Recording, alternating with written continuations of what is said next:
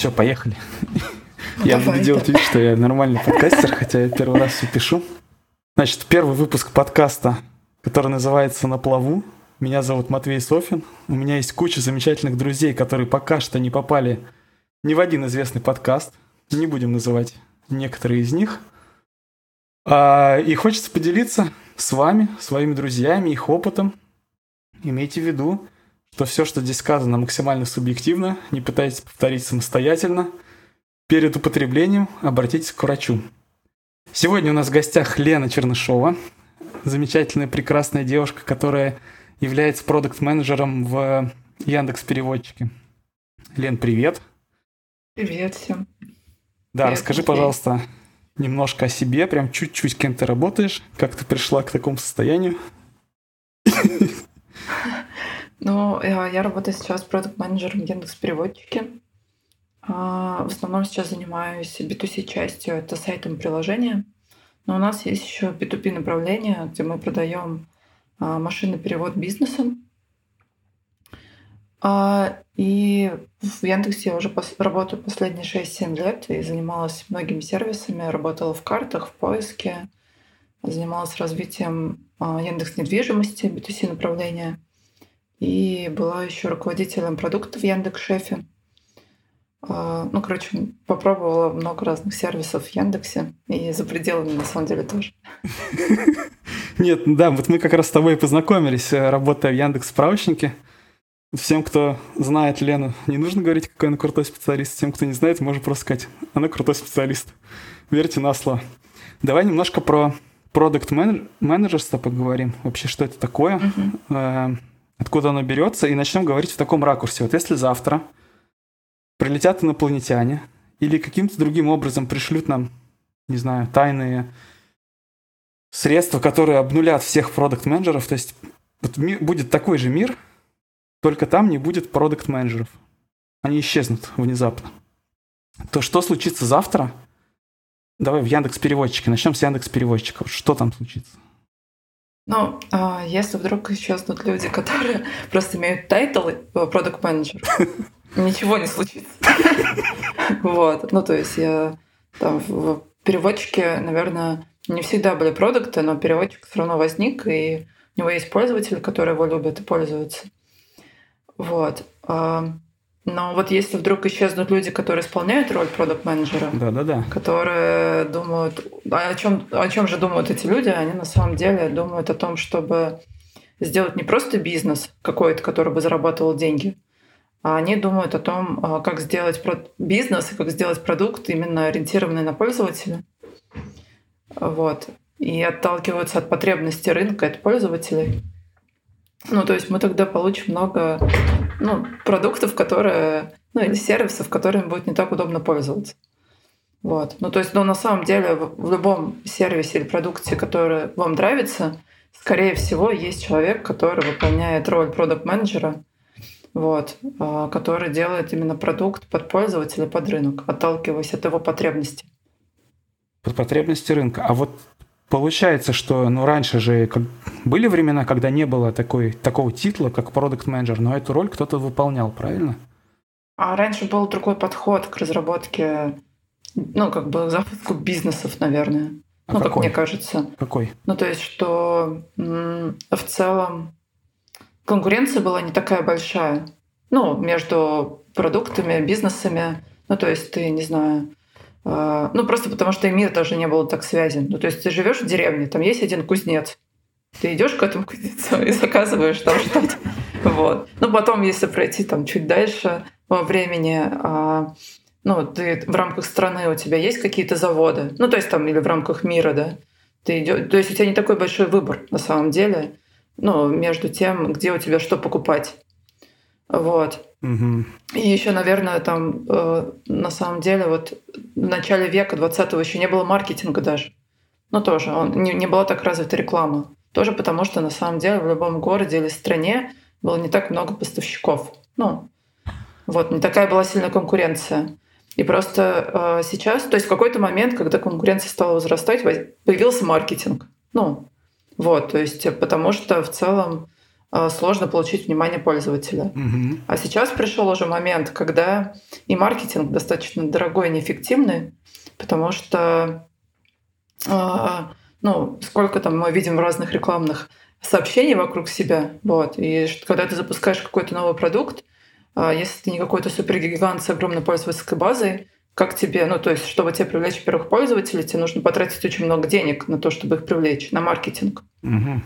И получается, что это как бы новый виток конкурен... ну, конкурентной борьбы, и поэтому теперь тебе проще не придумать, то есть не так сделать, не так, что у тебя возникла какая-то идея, ты пошел сделал продукт, потом запустил маркетинг и получил своих пользователей. Что уже теперь лучше сделать так, что ты пошел сначала нашел доступных тебе людей или рынок с их проблемами, и ты понимаешь, как его достать а, изучил потребности и проблемы, придумал продукт и потом начал продвигать на этот рынок. Ну, То есть отталкиваешься То есть- уже именно от проблем, от решения проблем, да, и приносишь ну то людям... есть ты сначала находишь проблемы, потом придумываешь продукт. А не так, как раньше было, что мы сначала придумали новый шампунь, а потом пошли тестировать его на фокус-группах, а потом пошли э, придумывать, как продвигать его там, маркетингом. И ну, искать, есть, кому ну, он просто- вообще нужен, да, то есть это же Да, вот. Ну, то есть, что сейчас это просто супер дорогой подход. Ну, Ага. потому что конкуренция очень высокая за. Ну, то есть, что, ну, если ты будешь действовать старыми методами, ты не будешь выдерживать конкуренцию. А все рынки идут по такому пути? То есть это ты про IT-рынок, да, прежде всего говоришь? Но мне кажется, что... Я не знаю, но мне кажется, что... Не знаю, на самом деле, но мне кажется, уже, наверное, скоро пойдут все. Ну, то есть везде будет меняться парадигма. Ну, то есть везде, где есть высокая конкуренция, наверное, за Мгм. пользователя. Вот. Она просто, нарас- как мне кажется, она нарастает, потому что мир становится более глобальным, и ты конкурируешь не своим соседом по деревне или там своим соседом по стране, ты конкурируешь уже с поставщиками со всего мира, причем с глобальными какими-то поставщиками. Ну, то есть понятно, что у Гугла всегда будет больше бюджета, чем у тебя. Ну, как бы на маркетинг и пользовательская база уже готовая. Да. Вот, поэтому, ну, как бы, мне кажется, от этого и, и начала расти потребность на продукт-менеджеров, вообще востребованность этого подхода. Ну, А как, ну, как давно он появился там в порядке там 10 лет назад, 20 лет назад, 40? Ну, по твоим Ну, ощущениям. я- по моим ощущениям. Да. Но мне кажется, что а, ну, появился он достаточно давно, и появился он на производственных предприятиях, как я понимаю. Ну, Ага. вот то, что я читала, смотрела. То есть на таких классических предприятиях, а, которые, там, не знаю, производят машины или какие-то запчасти и так далее. То есть, короче, на производствах он появился. И отчасти, как я понимаю, что а, все вещи, касающиеся ну, вот, того, что было в Японии, на заводах Toyota и так далее. Вот потом 6 сигма появилась, там теория ограничений. И вот это все, это отчасти уже легло в основу. Вот. И потом, как мне кажется, все это перебросилось в IBM, вот, потому что они были ближе всего к, к чему-то производственному. вот. А потом, так IBM находился в Сиэтле, то это как-то, и мне кажется, там между собой все общались, Мгм. что люди перешли работать в Microsoft, Мгм. вот, а потом в Google, ну и потом это перетекло как бы массово в Силиконовую долину. Вот, ну, это мое какое-то мнение после того, как я прочитала разные книжки, мне показалось, что путь был такой. Вот. И еще я читала одну из книг, она называется а, «Австрийская экономическая школа». А, Это книга про философию, ну, здесь про ну, одну из школ философских. Ну, да. Про Вот, австрийскую. И... Да, но она называется австрийская, потому что ее основали выходцы из Австрии. Это была группа философов, которые жили в Австрии, в Вене, но им пришлось уехать в 30-х годах в Америку из-за того, что они были евреи и на них были гонения. Вот, и поэтому, ну, как бы она получила название австрийская, но на самом деле э, она получила свое признание именно в Америке. Мгм. Вот, и по сути она отчасти описывает всю философию, которая легла в основу стартапов и вообще подхода продуктового. Вот, и вот как, как я понимаю, что если там копать глубже, то вот как я поняла, что вот именно австрийская экономическая школа ну, как, как философия, она легла в основу продукт менеджмента вот. Но у австрийско-экономической школы там тоже в этой книге описывается, что в ее основу легло. Да. Вот, и там описывается вообще 16 век, и тоже какие-то, ну, как бы это ну, интересно, забавно, да, да, да. но вот, как вот 16 век и тоже какие-то подходы, я уже не помню всех деталей. Вот, но в целом, да, у меня как вот такая у меня картинка, что да, сначала там что-то появилось в 16 веке, потом появилась вот австрийская экономическая школа как подход философский, а потом в целом все это ну, как бы развивалось, и вся эта философия использовалась именно на, производ... на производственных предприятиях. Вот. А, а потом уже попала в IT. Так. Угу. Но да, это то, что как я увидела, но я не знаю. Нет, но, это супер но, но в России, да, да, в России мне кажется, продукт менеджмент.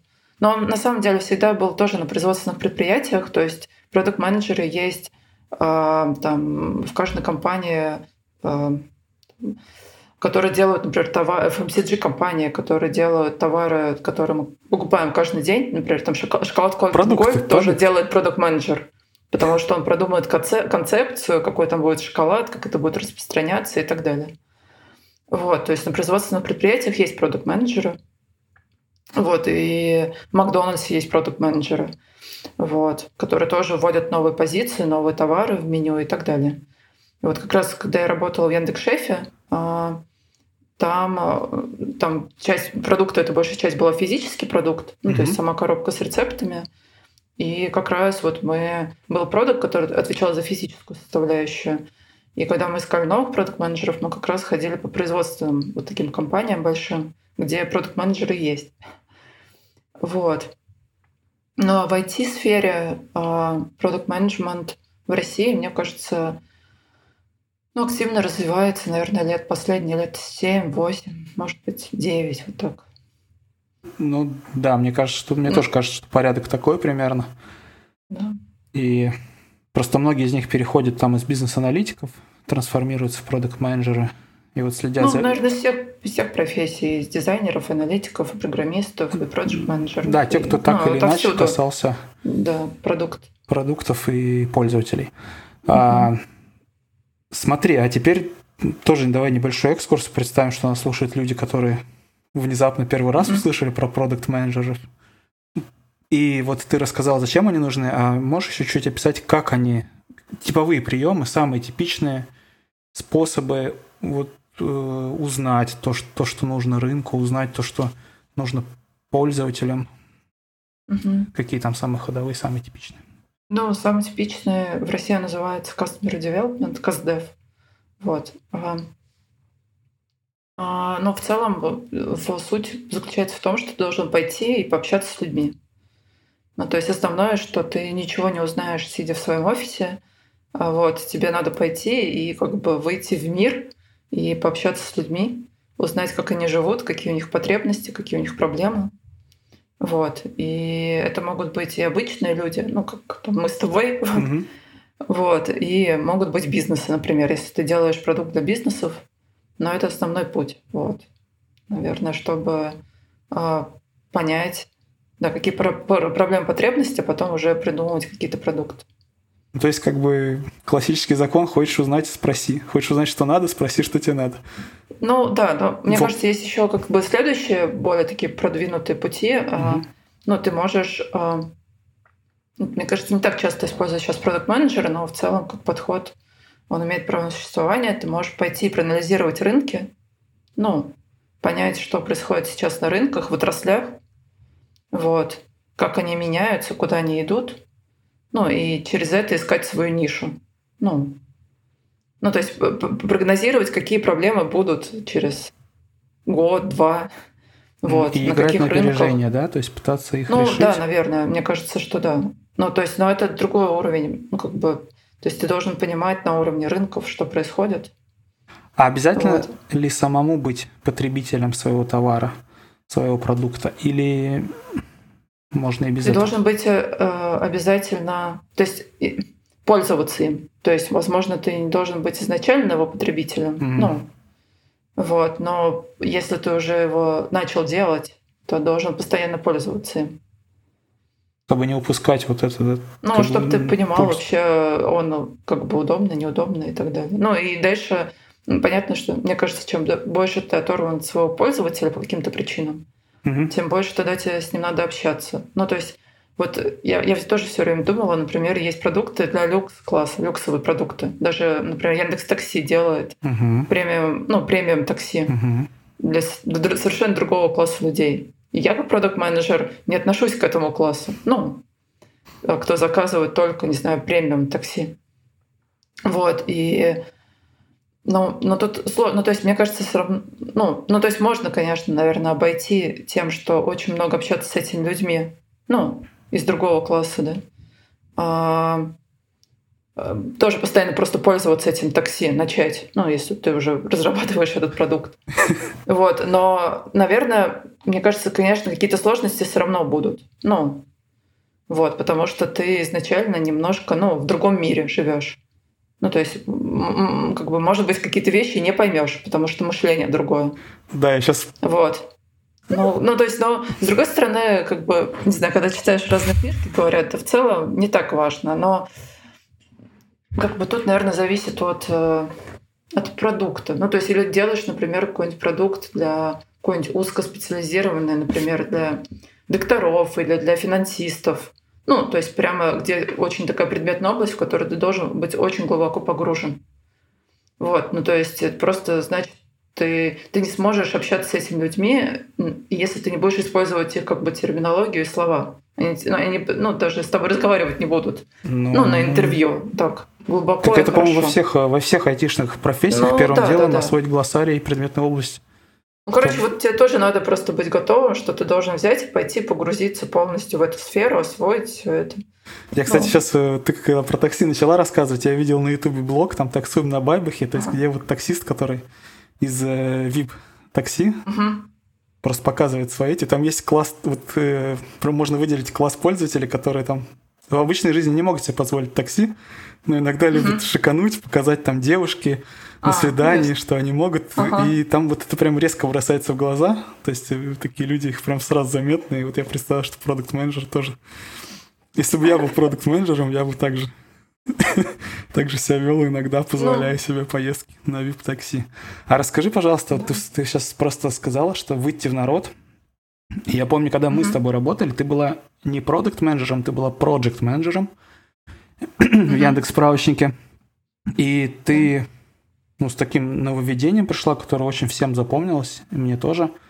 Ты пошла на вокзал спрашивать у людей, как им кар карточка организации, или зачем они ищут организацию. Вот расскажи про этот случай. Ну, я... А, я тогда пошла спрашивать... Да, мы тогда запускали на картах фичу, что пока... А, да, показывать, какие организации закрыты, какие временно закрыты, какие временно не работают. Вот, потому что в Яндекс справочке научились слишком быстро узнавать о том, что организация закрылась. Угу. И мы очень на следующие сутки практически закрывали, пользователи продолжали ее искать, потом нам жаловались, что не могут ее найти, а мы никак не показывали о том, что она закрыта на самом деле. Вот, да, и мы тогда решили добавить, ну, вот эти карточки, да. Ну, то есть э, не убирать их сразу, как бы, как только организация закрылась, какое-то время держать их в поиске. Да, и тогда мы нарисовали интерфейс, и но я тогда на самом деле просто подумала о том, что можно пойти по Яндексу и поспрашивать людей. Вот. Потом я подумала, ну, в Яндексе, возможно, все не очень Репрезентативно. Репрезентативно, да.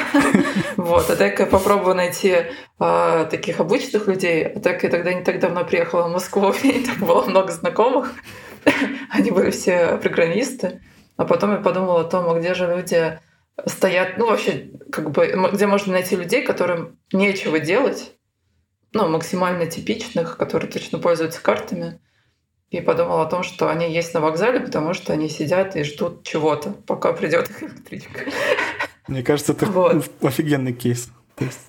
Не знаю. Ну, я подумала еще про очереди, про аэропорты, но до аэропорта было ехать далеко.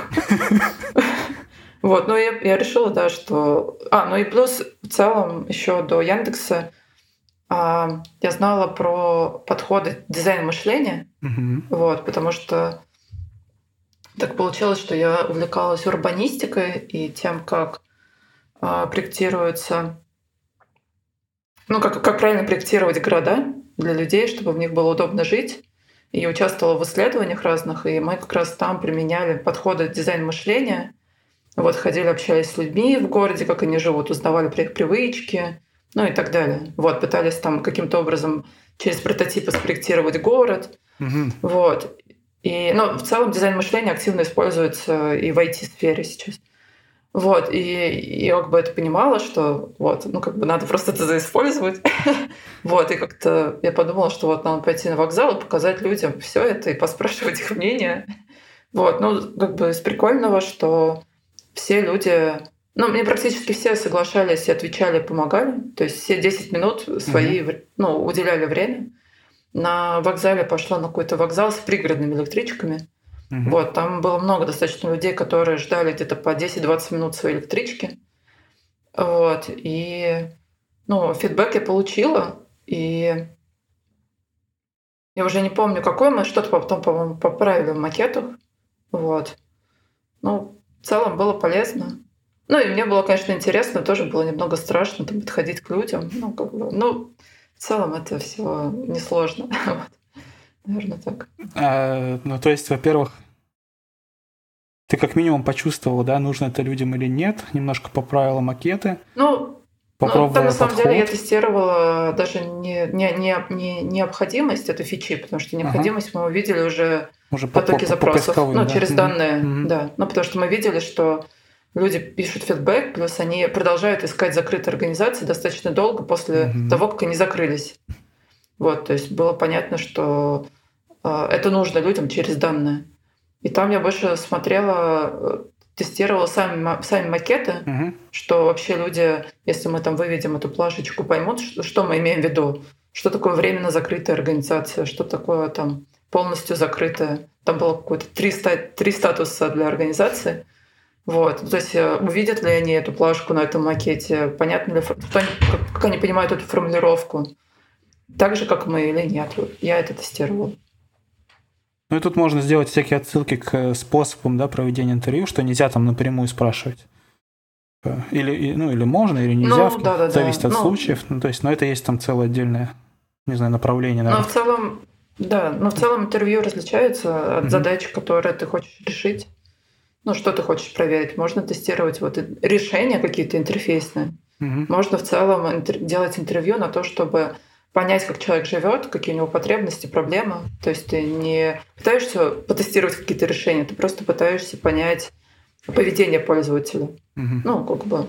А потом, вот в дальнейшей карьере ты повторял эт- эти выходы на вокзал к людям? Ну, на народ? вокзал я а, не помню, по-моему, я не ходила, но ну, так в целом а, я работала потом в Яндекс недвижимости, в Яндекс Шефе, сейчас в Яндекс переводчике.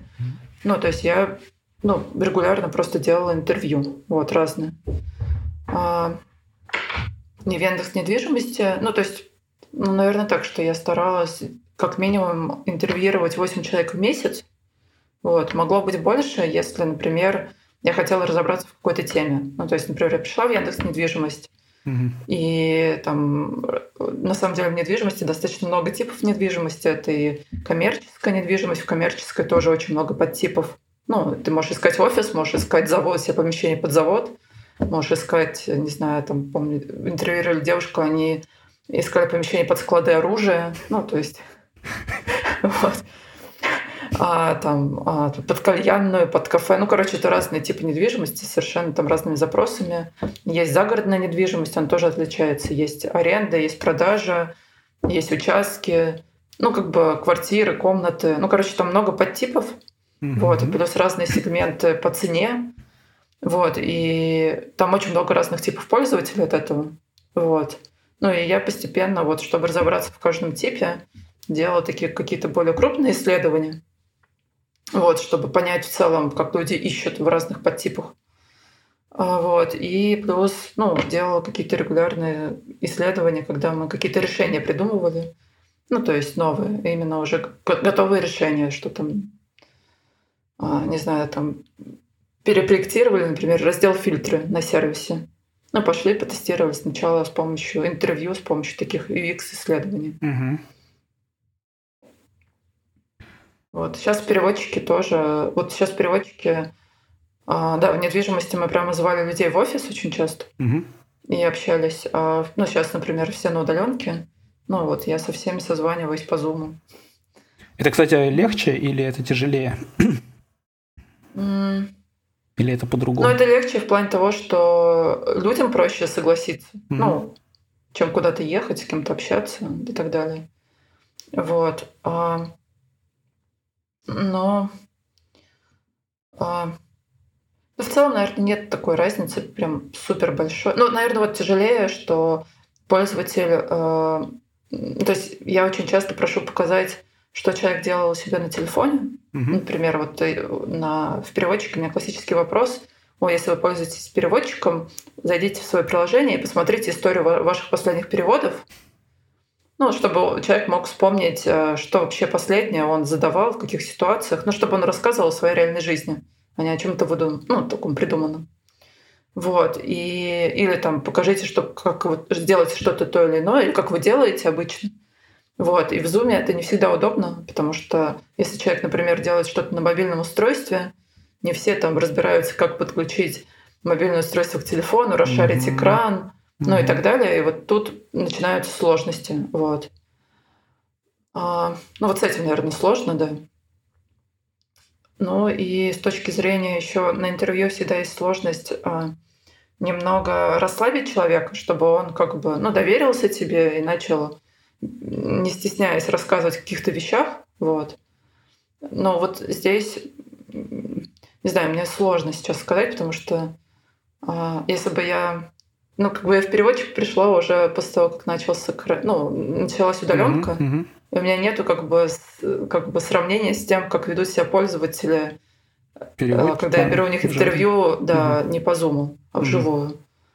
Вот. А, Не знаю, короче, сло- сложно сказать. Ну, то есть вот, например, в Яндекс недвижимости был момент, что там людям надо было рассказывать о том, откуда, не знаю, там все равно, короче, касалось того, откуда деньги появились на квартиру. А почему она вообще понадобилась? Ну и так далее. Но это ведь большие деньги. Ну, это самая крупная, одна из самых крупных покупок в жизни человека, самых важных.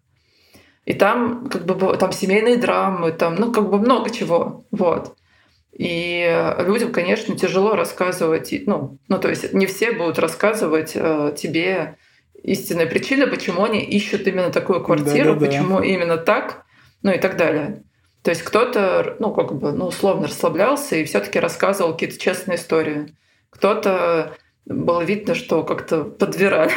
Знаешь, ну, то есть как-то Можно представить. не- в лучшем случае не договаривали. ну, то есть, но некоторые, например, вообще, ну, видно было, что начинали, ну, придумывать там какие-то вещи. Удобную вот. версию, да, какую-то. Удобные версии, да, ну, то есть и какие-то нереальные. Знаешь, можно Вот. представить менеджера в налоговой, менеджер продуктов налоговой, который приходит интервьюировать пользователей. Да-да-да. Ну, короче, это такая сложность. Но она сложная тема, то есть надо как-то человека, ну, чтобы он тебе доверился и начал рассказывать. Переводчики, например, у нас много пользователей, это школьники. Ага. И вот я беру интервью сейчас у школьников, они сами по себе, ну, немножко могут стесняться тебя, потому что ну, я взрослая, там, тетя уже что-то у них спрашиваю. Вот.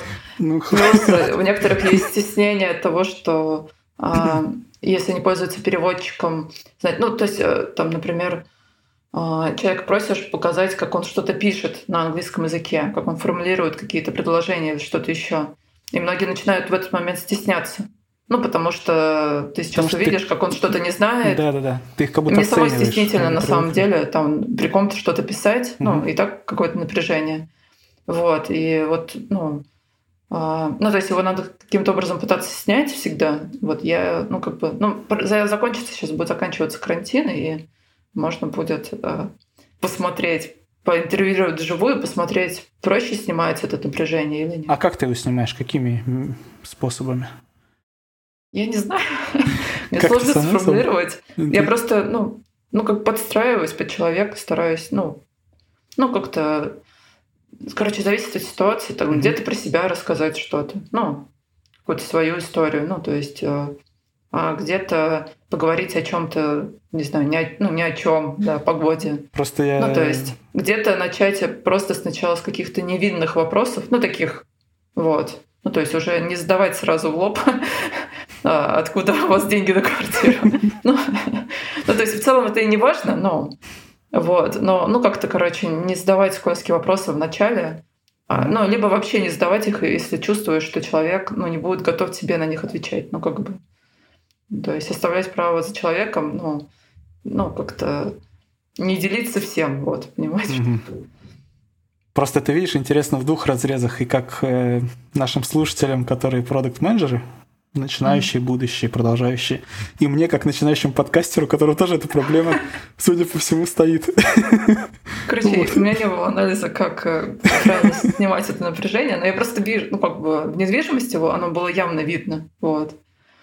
Ну, то есть, и ну, в переводчике оно э, более такое mm-hmm. нейтральное, но тоже, тоже есть. ну, тоже есть, например, когда то есть слишком разные поколения. Вот. А вот да, прям отлично. Я как раз тебя хотел спросить про специфики отраслей, где ты работала. И mm-hmm. ты вот уже, по сути, ну, многое описала из, из специфик отраслей. А что-то еще, вот, мне знаешь, интересно про шеф. А, там же, ну, вы же работали с физическими продуктами, mm-hmm. с э, готовкой, вот с этим вот. Э, какую это давало специфику в работу вашу? Ну, там давала, наверное, деталь еще специфику. А, а, то, что так это физическое производство, то... А, наверное, сейчас. А, ну, первое давало то, что это все-таки не был массовый продукт а, на многомиллионную аудиторию. Ну, то есть, например, Яндекс недвижимости, там месячная аудитория 7,5 миллионов. Ну, было несколько лет назад. Сейчас, возможно, больше уже. Ну, переводчика тоже это огромная, еще больше аудитория месячная. Ну, то есть ты можешь себе позволить много разных АБ-тестов, ну, то есть много разных подходов, когда ты делаешь количественные исследования через данные, угу. да, тестируешь разные варианты и так далее. У шефа это был не такой массовый продукт, поэтому э, мы были ограничены в том, что мы не могли проводить там массовые АБ-тесты, например. Вот. И второе, а, то, что, например, чтобы тебе провести АБ-тест, ну, какое-то сравнение двух версий чего-то, mm-hmm. или запустить какой-то новый процесс в бизнесе, который операционный, где много операционной части. Тебе надо перестроить эту операционку так, чтобы она не аффектила тебе этот эксперимент. Вот. Ну, то есть не просто поменять что-то в IT-части, тебе надо поменять работу людей еще, всех. Вот. И в шефе, наверное, была самая сложность в том, что там была огромная операционная часть, это mm-hmm. были и закупки, и логистика, и производство пять цехов, и технологии.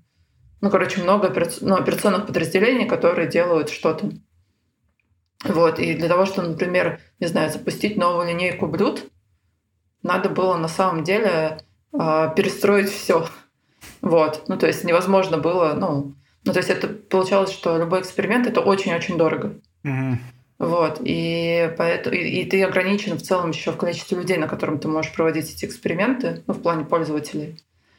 И ну, такое основное отличие было то, что ну, первое, что тебе нужно выбирать самые крутые идеи, которые сам просчитанные, проверенные, там заранее их обсчитывать, проверять, а, прежде чем пускать в работу. Угу. Вот. Ну, то есть, по сути, ты можешь в месяц проверить одну-две идеи. Ну, так. А, ну и, наверное, второе такое большое отличие. Ну, то есть у тебя как бы меняется, вот первое отличие меняется на самом деле подход немного к разработке продукта. Он не может быть основан на том, что тебе ты должен проводить много-много а, небольших, ну, то есть много-много экспериментов со своим продуктом. Ага. Вот. То есть э, ты можешь делать много изменений в продукте, но на самом деле ты как бы э, делаешь изменения и потом смотришь, э, не знаю, то есть ты сразу его выкатываешь в прод. Вот так. То есть нету тестов, нету MVP. Ну, да. То есть ты можешь только какими-то там, не знаю, до этого просчетами, опросами, еще чем-то проверять это по максимуму. Вот. Но на самом деле тебе все практически надо катить сразу в продакшн. Mm-hmm. Вот. А, а второе это а, то, что на само качество продукта, то есть на то, чтобы люди были довольны, на то, чтобы они возвращались в продукт. Ну, и так далее влияет не только IT-составляющая, да, угу. а влияет, ну или даже сама, вот, например, мы делали коробку с рецептами, не сама только коробка влияет, ну, на это. а на самом деле влияет э, вся часть, касающаяся сервиса. Чтобы коробку вовремя доставили, чтобы там не было гнилого помидора, чтобы тебе не перепутали заказ. Угу. Ну, и неважно, да, насколько более... у тебя будет красивое там IT, да, если да. вот это не сделано, то как Или сайт красивый, mm-hmm. или там, и так далее. Ну, или, или даже коробка красивая будет. Вот, то есть тебе нужно, чтобы у тебя идеально работала операционная часть. Вот, и поэтому я там как продукт менеджер руководитель продукта очень много внимания уделяла именно операционной части, потому что она очень, то есть от нее сильно зависит, а, и насколько качественно мы ее показываем. Mm-hmm. То есть то есть, что там у нас было очень много метрик, касающихся качества именно в операционке. Я сама их внедряла, ну, вместе с руководителями именно отделов. Вот, и мы там придумывали, как мы можем точнее это снимать, какими образом мы можем предотвращать, так чтобы у нас ну, не было каких-то косяков, проблем, как мы можем улучшать это качество. Вот. Ну и также еще операционная часть сильно влияет на, а, на маржинальность продукта. Ну, то есть у операционных бизнесов таких, э, у них по-другому строит, строится экономика, намного больше затрат, вот, mm-hmm. в отличие от IT. И, соответственно, а, этим всем надо управлять, потому что если ты где-то допустил какой-то косяк, оплошность, не знаю, и так далее, у тебя тут же влияет это очень сильно на ну, то, насколько ты зарабатываешь. Mm-hmm. Вот. И тебе очень легко идти в минус. Вот, то есть, если, не знаю, в эти продукте у тебя, не знаю, даже остановились все сервера, и там пользователи не могут работать 2-3 часа, угу. вот, это какая-то одна история. Ну, может быть, какие-то штрафы заплатишь своим клиентам, ну, идет кто-то и так далее. А здесь, если у тебя, не знаю, как у нас был один раз, а, в фуре выключился э, термометр, угу. вот, ну, и фура просто, по сути, она приехала, и там все испорчено. Вся фура. Как... А ты за это заплатил. Все, и, и мы как бы все выкинули, и мы пользователям ничего не можем доставить. Угу. Ну, то есть, потому что это огромная фура. Ну, как бы у нас полностью сразу там, ну, огромное списание. Вот, если вдруг, э, не знаю, там, какие могли быть проблемы, не знаю, нам, например, поставщики привозили, э, привезли там, э, привозили плохой товар на вход, там, привезли плохое мясо. Мы его взяли, не приняли, отправили. Ну, такие, мы не можем взять это мясо. А у нас уже большие объемы. По городу их просто так не найти. Угу. Там поставщик опять привезет нам мясо, оно опять плохое. Мы говорим, нет. Вот. И мы сами уже бегаем, ищем по городу хорошее мясо, потому что у нас есть какой-то цикл э, доставки, ну и вообще подготовки всей партии. Он угу. сдвигается. Вот. Мы не можем отправить плохой товар пользователям, но у нас идет как снежный ком, потому что есть цикл производства. В итоге там мы даже находим мясо, но у нас надо успеть все упаковать, отправить. Вот. И, ну, как бы... Э, ну, и потом, получается, начинаются проблемы в доставке, потому что мы начинаем ее ускорять. У нас начинает mm-hmm. расти, расти стоимость всего этого. И, может быть, даже мы доставляем все вовремя, но как бы в нам выходит это как... в большую цену, mm-hmm. да. Mm-hmm. Ну, короче, там такое самое сложное было, наверное, это то, что намного сложнее экономика именно по затратам, чем mm-hmm. в IT-продуктах. Mm-hmm. И за ней надо больше следить, потому что иначе, ну, очень легко уйти в минус. Вот так, наверное. Да, слушай, вот ты еще вспомнила про метрики, и мы совсем их не коснулись. Mm-hmm. Метрики, насколько я понимаю, это, это глаза продукт менеджера то есть это обратная связь для него, да, от его действий. И вот насколько важно выбирать их правильно – как их вообще выбирать? Как к этому подходить? Может быть, какие-то тоже истории на этот счет у тебя есть? Мне кажется, это ну, такая, это даже не глаза, но э, метрики можно по-разному использовать.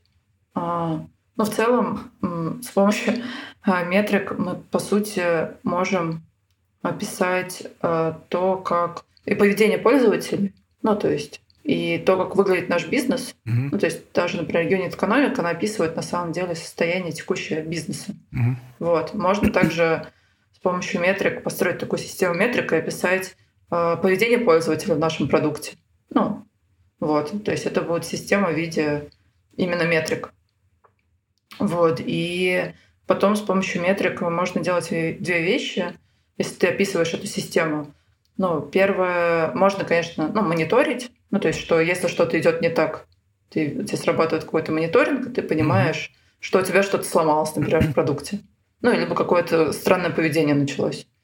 А, а другое, ты можешь использовать свою систему метрик для того, чтобы делать прогнозы Угу. Ну, то есть ты, если понял, как работает вся система, да, как, там, как устроено поведение рынка, как устроено поведение твоего бизнеса, как устроено поведение пользователя, а, ты можешь э, потом делать разные прогнозы. Вот если я в этом месте поменяю что-то, как это в целом отразится на системе. Вот. Ну, то есть, если говорить, например, в терминах э, ну, юнит-экономики, и когда мы описываем наш бизнес, ну, вот у нас есть текущее наше состояние бизнеса, у нас есть вот столько пользователей мы привлекаем, они вот так конвертируются в наших покупателей, ну, такое-то количество становится нашими покупателями, а, они тратят, оставляют у нас столько-то денег, это такой средний чек. В среднем они делают такое-то количество покупок за свою жизнь у нас. Ну и мы столько-то тратим на производство продукта. Угу. Вот наша выручка, вот наша прибыль. Угу. Это наше текущее состояние. Ну а дальше мы можем предположить, а если мы поменяли средний чек и увеличим его в три раза, как изменится наша прибыль, наша выручка? Или нам вообще выгоднее пойти и привлечь, если мы привлечем плюс миллион пользователей? Угу. Ну, как изменится, опять же, состояние нашего бизнеса, где мы окажемся? Ну, то есть ты, по сути, можешь понять, в какую точку тебе лучше всего э, давить, чтобы угу. твой бизнес рос быстрее. То же самое касается, если ты понял, как у тебя пользователи ведут себя в продукте и понял, описал их как систему через метрики, тоже можешь понимать, а, куда там, ну, на, на что обращать внимание пользователя в твоем продукте, да, чтобы они там лучше оставались. Или, ну, как бы, понимаете, короче, ну, то, короче, зависит от цели. Вот. Mm-hmm. Но в целом именно метрики, они, если они есть и они хорошие, то они а, позволяют именно, мне кажется, самое главное, да, понять текущее состояние и а, потом уже а, строить прогнозы. Ну, то есть... Предсказать что будущее можешь, состояние. Да, предсказать будущее, чтобы понять, в какую точку ну, целиться и на какой точке сосредотачиваться. Да, круто. Я просто это сразу все прикладываю в себя. Мне кажется, мне этот подкаст очень много даст. Лично самому мне. Хотя я не продукт менеджер но тем не менее. А, и вот у меня еще вопрос про тебя, про лично твою мотивацию. Угу. Что тебя саму драйвит вот в профессии продукт менеджера? Почему ты продукт менеджер? Um, ну, мне кажется, наверное, так, что мне всегда с детства, ну, не знаю, а, нравилось несколько вещей. А, мне нравилось как бы решать какие-то сложные задачи, ну, которые непонятно, как, как, как система устроена, как это работает, вот какая-то проблема есть, и надо найти какое-то решение. А, мне сейчас, наверное, по-другому как-нибудь объясню. Давай, давай. А, ладно, я в детстве работала а, продавцом газет. Угу. Ну, вот, и это было там в 11 лет, то есть вот, не знаю, как в американских фильмах показывают мальчиков, которые ходят по вокзалу и кричат «купите газеты», но вот я была таким мальчиком, только девочкой. Вот. И а, а, ну и когда я начала это делать, а, я была самой такой спокойной девочкой в классе, очень, не знаю, спокойной, хорошей, но как бы сложно мне было представить, что я могу выйти на рынок и начать что-то продавать. Ну как-то это... Угу. У меня мама научный сотрудник, который пишет кандидатские. Ну как-то, короче, это несовместимые вещи, но так получилось, что я вот себе поставила цель, что хочу быть, э, хочу зарабатывать деньги, вот. И это как раз можно было заработать с помощью газет. Но никаких у меня предпосылок для того, чтобы я стала хорошим продавцом, не было на самом деле. Так. Вот. И когда я пришла, ну, начать, начала продавать эти газеты, у меня сначала жутко ничего не получилось. Ну, просто от слова совсем. Ну, то есть, там в первый день я пришла, продала какие-то 10 газет, ну, как-то, ну, более-менее. А вот во второй раз, когда я пришла, я взяла, по-моему, 20 газет, и за целый день, там, с 7 или с 8 утра до 4 дня я не продала ни одной газеты. Ну вот я бы на этом уже забил. Я бы уже все бросил и ну сказал, ну, что я не способен. Но судя по тому, что ты это рассказываешь, Ну, я не тогда забил. не забила, я понимала, что там еще была смешная схема, что у тебя забирали твое свидетельство о рождении. Подожди, давай уточним. Это город Калининград, правильно? Да, это были какие-то годы там давно. Там 2000 вот, и... примерно такой, да? Ну, наверное, да. Угу. Вот. И я помню еще мама мне тоже, когда узнала про мою затею, сказала, нет, я вообще эти запрещаю ходить и заниматься этим, то есть я уже нарушила. Ее можно понять. А тут я еще понимаю, что я сейчас приду и прошу, мама, дай мне, пожалуйста, денег, чтобы я выкупила свое свидетельство о рождении. Вот. Ну и, короче, я как-то поняла, что что-то надо сделать с этим. Вот. И, ну, я помню, стояла и думала, что вообще сделать. А, как бы, ну, короче, я вышла на рынок, закричала «Купите у меня газеты». Мне как-то повезло, что на мой крик почему-то все отозвались, и у меня примерно за полчаса, ну, за час у меня купили все газеты. У меня никогда больше такого не было потом в будущем. Ну, короче, у меня все раскупили, еще пошла, взяла 10 газет, еще продала. вот, но а потом, ну, потом я начала продавать. Я поняла, что это работает. Ну, какой-то мой крик, вот как я там, типа, подавала, это работает. Угу. Вот. И у меня стало хоть как-то получаться, но потом я начала тестировать. Ну, то есть я начала увлекаться тем, что я начала общаться с теми, кто мне покупает эти газеты. Потом я начала тестировать и смотреть, какие люди покупают, какие не покупают. Потом я начала смотреть, в каких людях, местах люди собираются, не собираются. Потом начала смотреть, а как лучше к людям обращаться, в какой момент и как.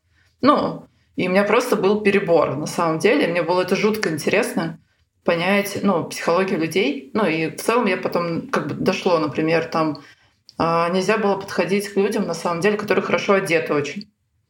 Вот. И потом я поняла, и я спрашивала людей, они такие, Э, говорят, ну вот я так классно одет, так все здорово, а я тут стою на улице, достаю себе кошелек из кармана, начинаю что-то там распаковывать. Мне неуютно это делать на улице. Ну, mm-hmm. типа я...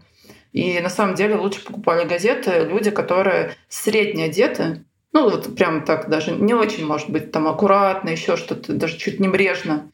Потому что, оказывается, у них не было в голове вот этого, что они будут выглядеть небрежно от того, что они начнут что-то там распаковывать, открывать кошелек на улице, да. Или, например, что ты приходишь на остановку, там стоит очень много людей. И э, если ты просто начнешь ходить и говорить, купить у меня газету, никто никогда не купит. Ну, то есть, потому что все стоят и боятся что-то сделать, потому что другое никто не делает. Mm-hmm. Надо всегда было прийти и там выбрать человека, который цельно к нему подойти, да покричать, потом цельно найти какого-то человека, который сомневается угу. немножко, э, и ну, направленно на самом деле на него смотреть, он купит, и в этот момент все остальные как бы начнут покупать. Ну, то есть, как бы вот какие-то такие штуки, они, ну... Слушай, вот ну, это... То есть я там себе выявила, короче, достаточно много паттернов, которые работали, вот, и я стала там вторым продавцом газет, ну, в городе, вот, а потом, ну, еще пошла и нашла, у меня были друзья, у которых не получалось тоже продавать, и я просто брала, ну, там, двух людей взяла, и они со мной два дня походили, и я им просто, ну, рассказала какие-то фишки, и у них тоже стало получаться. Вот и мне это фи... было очень по кайфу. Ну, вот именно, а. А, раз, ну, как бы, даже не, ну, по кайфу, короче, а, разбираться с этим. Ну, Найти ну, вот, вот эти фишки, это... да, вот это Фишки, да. Короче, это... они меня, я от них вот от этого больше всего удовольствия получала. Ну и плюс было там много азарта, там риска много было, ну там много было разных историй. Вот, потому что это был вокзал, рынок. Вот. И потом, когда я уже работала, ну, в IT, ну, то есть уже потом, ну, то есть я, я просто понимала, что больше всего меня увлекает, э, э, ну, то есть мне нравилось с людьми, общаться с людьми, ну, то есть узнавать на самом деле, как они что-то делают, как они живут, как они решают свои проблемы. Ну, то есть и находить какое-то решение. Вот. И плюс мне еще очень нравилось разбираться всегда в том, как система в целом работает. Ну, mm-hmm. то есть даже вот, ну, вот, вот это даже с газетами это было. То есть я это воспринимала, что вот это на самом деле какая-то система, как люди себя ведут. Mm-hmm. Ну, и вот как, как бы понять, как она устроена. Ну вот что работает, что не работает, за какие ниточки надо подергать. Угу. Вот, и вот, короче, мне это очень нравится. И э, сначала я была, получается, проект-менеджером. Вот, в проект-менеджменте мне нравилось то, что там есть э, цели, мне нравится достигать цели, нравится решать сложности, есть команда. Вот, короче, этот процесс. Но мне там, я была еще плюс там бизнес-аналитиком, и вот мне нравилось это совмещение, что я угу. хожу к клиентам, узнаю, как что устроено, нахожу какие-то решения проблем, и потом мы вместе достигаем цели. Но мне все равно еще как бы хотелось больше.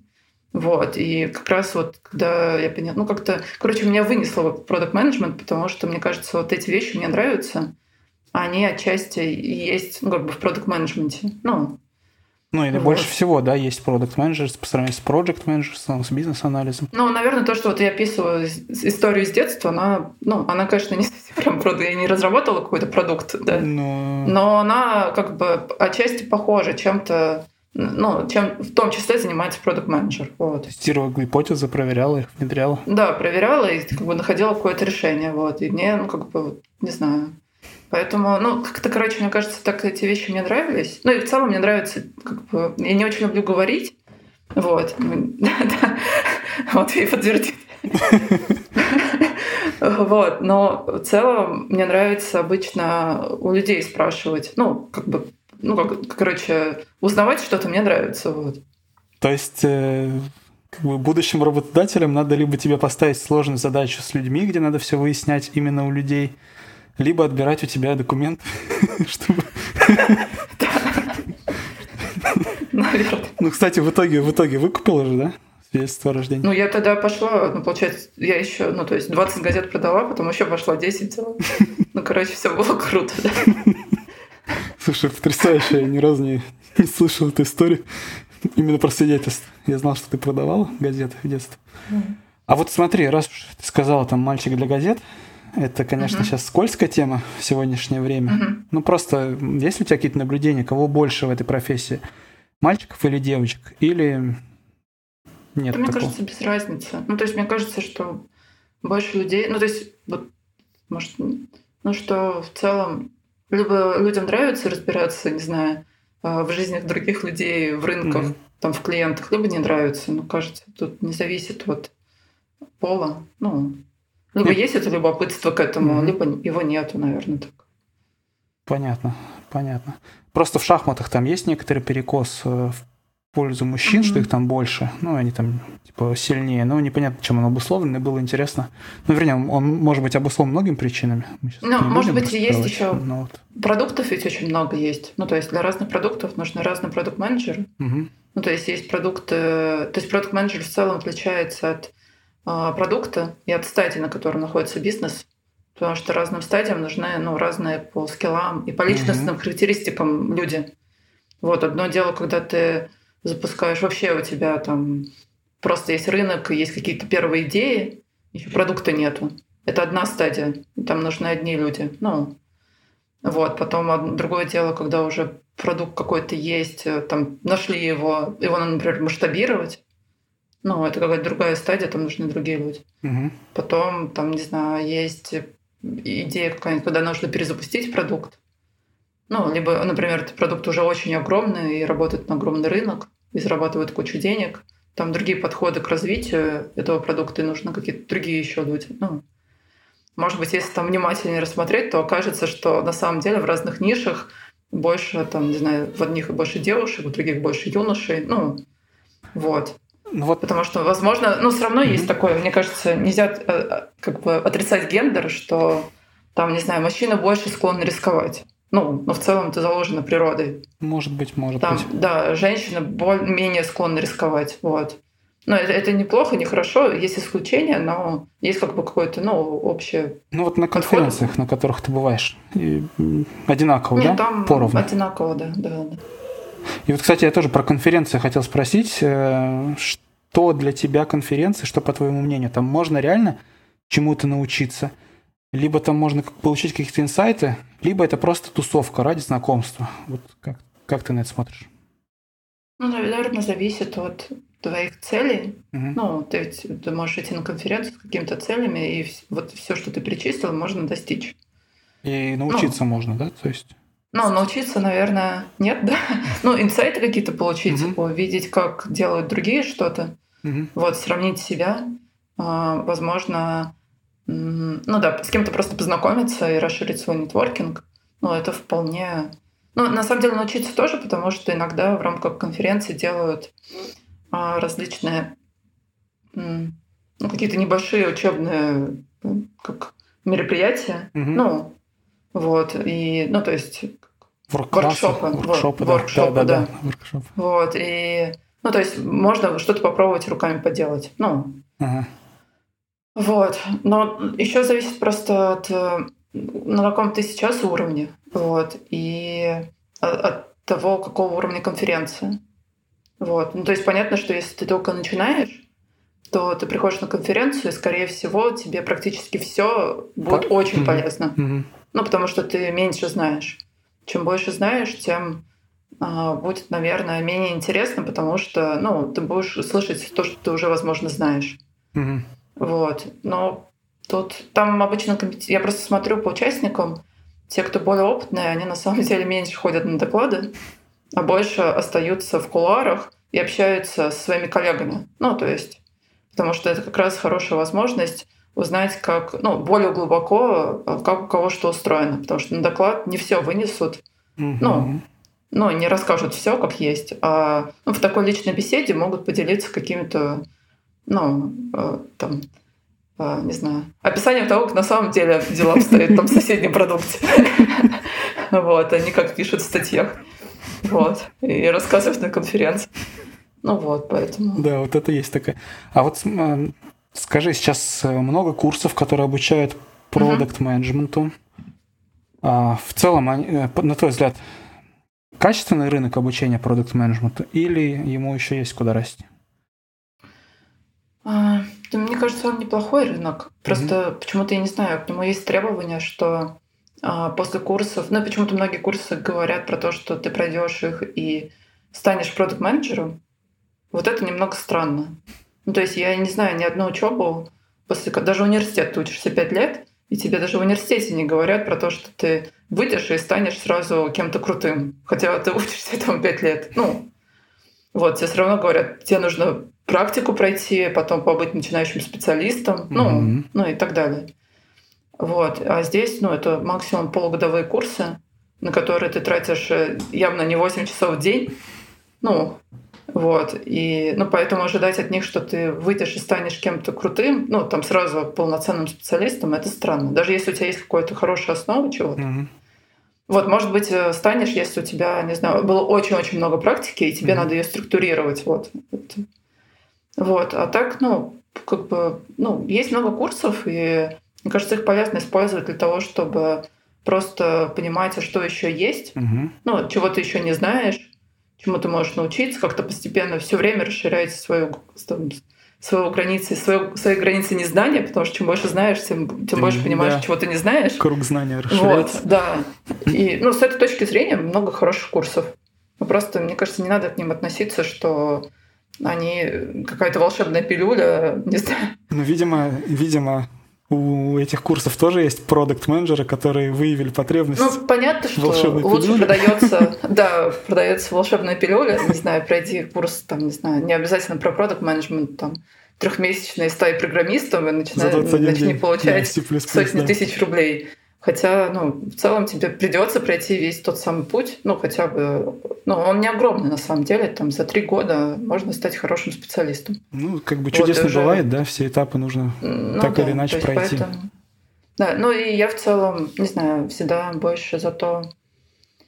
Ну, то есть э, есть достаточно много обзорных курсов про продукт менеджмент. Mm-hmm. Я сама преподаю на таком курсе. А, и, ну, обзорный курс, он прикольно, наверное, тем, что, ну, если ты вдруг не хочешь по каким-то причинам тратить свое время на интернет, на то, чтобы там читать много книг, ну, короче, хочешь, чтобы кто-то за, за тебя на самом деле собрал эту информацию, mm-hmm. вот, то обзорный курс — это хорошо. Вот. Но я, например, сама для себя никогда обзорные курсы не брала. Не знаю, почему, Но ты их потому что, мне кажется... Сейчас. Да, преподаю. Но потому что, мне кажется, я всегда, мне самой было интересно пойти и верхнеуровнево разобраться mm-hmm. во всем. Ну, как-то вот. И я предпочитаю больше идти и брать курсы. Ну, то есть вот мне хочется разобраться в какой-то теме, как, как узкой, вот.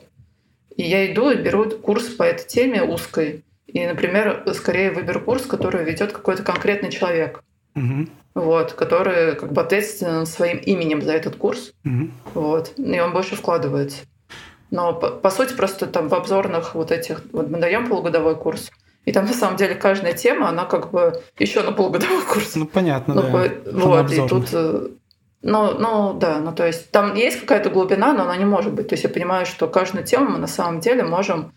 То есть мы даем ее в лекцию, но на самом деле, чтобы ее еще глубже раскрыть, там нужно еще 10 лекций. Ну, Это, это нужен отдельный курс про эту тему. Вот так. Ты сейчас, кстати, сказала, как ты ищешь курсы, и мне еще понравилась тебе такая черта, что ты заранее себе критерии успеха прописываешь. Ты всегда ты там, когда ты училась парсить, э, учил, по-моему, питон или парсить файлы, ты сразу говорил, ты должна распарсить XSD файл, тогда, Сама значит... этого не помню. А? Сама забыла уже. Нет, ну то есть вот у тебя есть, это, мне кажется, очень здорово. Очень структурирует и направляет именно на цель, да, то есть подчеркивает твою целеустремленность. Прям я сейчас вспомнил эту твою черту. Прям мне она очень нравится. А, а вот смотри, ты как преподаватель на курсах, ты же тоже как для себя что-то получаешь. Угу. Тоже как-то расширяешь свой круг знаний. Угу. Что ты получаешь? Ну, мне нравится вот в наших курсах, которые ну, мы делаем, ну, то есть я веду курс на Отусе. Угу. А, там а, есть блог про то, что а, я беру как ментор студентов, и они делают э, проект, и мы с ними более плотно общаемся. То есть мы с ними общаемся не только на лекциях, а общаемся еще вне лекций. И там мне просто интересно э, смотреть на проекты ребят, которые они делают, вот, и им помогать, потому что я в процессе тоже... Они задают мне какие-то вопросы, угу. ну, и я тоже как бы начинаю думать о них, и как бы у меня тоже происходит э, своего рода обучение, ну, более ускоренное. То есть у меня появляются какие-то вопросы на работе, которые я решаю. Еще есть блок вопросов от студентов, которые тоже надо решить. Вот, и они совсем не касаются того, что я делаю. И просто за счет этого у меня как бы кругозор, он, ну, как мне кажется, он расширяется. Mm-hmm. Вот, потому что они подталкивают меня думать о том, в чем, ну, так бы, может быть, я не подтолкнулась и не начала бы думать. Вот. И, ну, и как бы, ну, наверное, вот это основное. Вот второе, на что мне, может быть, не всегда хватает времени, но мне хочется этим больше заниматься. То есть в целом, а, по сути, на каждом потоке студентов мы читаем похожие лекции, но там тоже можно экспериментировать с форматом этих лекций с тем, как ты доносишь материал. Вот, ну, и там тоже забавно смотреть, как э, на разных потоках собираются разные студенты, как разные люди совершенно реагируют на одно и то же, например, даже. Вот, или как можно поменять формат лекции, чтобы он стал более интересен, как там, ну, добавить больше практики. Ну, то есть вот какие-то такие штуки, они тоже интересны с точки зрения того, как э, Короче, с этим тоже можно поэкспериментировать. Вот. Вот-вот. Я просто тоже замечаю, ты сейчас рассказываешь про это, а здесь у тебя те же самые мотивы. Это интересно, как другие люди, интересно другие люди, и интересно, как сложная система работает и с ней экспериментировать. То есть ты... Ну, я не Ну, ты вер, верна себе. Наверное, Это здорово. Ну, короче, у меня какое-то, да, ну, ну, я надеюсь, что да, что мне в целом эти курсы просто расширяют мой кругозор вот так. Mm. Вот, э, слушай, а сколько... Ну, видишь ли ты какое-то будущее этой профессии? Ну, наверняка видишь, и насколько долго. То есть всегда теперь все существование человечества будет продукт менеджера или нет? Или это может как-то трансформироваться во что-то ну, Мне кажется, трансформируется, как, как я уже говорила, но что раньше были там, не знаю, кузнец в деревне. Mm-hmm. Все было в целом хорошо, он сбывал свой товар, и проблем у него не было. Вот. А, ну, как бы, мне кажется, будет нарастать конкуренция ну, придет, ну, какая-то, ну, то есть одна эпоха сменится. То есть, не знаю, наверное, так, что у менеджмента тоже ведь есть какие-то вот эпохи развития, да. То есть когда-то не было маркетинга, когда-то не было продукт менеджмента Ну, ну, то есть обязательно как бы будет, какой-то, будет какой-то следующий виток. Вот, но не знаю, мне кажется, что он не произойдет прям очень быстро. То есть, а, что лет ну, то есть глобально именно, что лет, не знаю, 40-50 мы точно поживем в этой концепции. Ну, то есть твоя дочка еще может стать продукт-менеджером, вполне себе реальный сценарий? Ну, мне кажется, да. Но просто, может быть, это не будет так хайпово. Ну, как, угу. не знаю, ну, вот это просто станет... Э, ну, то есть когда-то и программисты были еще более редкие, чем сейчас. Да, ну, да. Вот, ну, то есть сейчас это более массовая профессия. Вот, ну и там, ну, еще рынок пока перегретый в плане там зарплаты и так далее. Вот, продукт менеджмент он тоже сейчас немного перегретый рынок, ну, но в целом тоже в какой-то, ну, даже вот я недавно слушала пример хороший про бухгалтеров. Ну, то есть в 90-е годы, когда mm-hmm. мы вошли в экономическую там новую, как бы, новую экономику, да. да, вдруг оказалось, что нужны всем бухгалтера. Ну, mm-hmm. вот как бы срочно. И они стали супер востребованы, ну, как бы получали много денег, все хотели быть бухгалтерами и так далее. Но сейчас прошло сколько там, 15 лет, рынок насытился, профессия бухгалтер в целом стала обычной, она в целом стала достаточно автоматизируемой, угу. ну и так далее. Вот. И как бы тут, возможно, может, такой автоматизации не произойдет, ну, прям, то есть а, и, и появится много инструментов, скорее, угу. которые будут ускорять работу. Вот, но но, но в целом здесь тоже, наверное, такое произойдет, что уйдет вот этот хайп, просто потому что, ну, постепенно-постепенно он насытится, этот рынок. Ну, и все. Ну, как бы. Просто, да, как бы, ну, просто, э, как, не знаю, как когда-то логистов не было, и бухгалтеров не было. Ну, то есть, ну, многих профессий не было. А сейчас они просто часть любого предприятия, и все. Ну. Угу. Понятно. Э, Еще у меня есть стандартный вопрос про книги, которые бы ты порекомендовала. Mm-hmm. Ты хочешь, ты можешь просто сказать, гуглите и все. Ну, то есть, э, или у тебя есть какие-то да, прям... Да, ну, наверное, если хочется э, прочитать первую книжку о продукт менеджменте я посоветую тоже, которую посоветовала себе. Да-да-да. Вот. Не знаю, мне кажется, она тебе понравилась. Не знаю, понравилась? Да, она мне очень понравилась. Очень такая именно обзорная вот. и про продукт менеджмент. Я не помню, как она по-русски называется только. Вдохновленный, кажется, так. Да, вдохновленный. Inspired, да? Да, да. Ну, кажется, вот если хочется понять так про продуктовый подход, ну, что он значит, в чем mm-hmm. заключается смысл, который работает, мне кажется, это самая лучшая книжка. Да, и вот у меня как раз есть идея разыграть ее среди слушателей, угу. среди наших там двух с половиной угу. моих и 30 твоих слушателей. Ну, я думаю, что угу.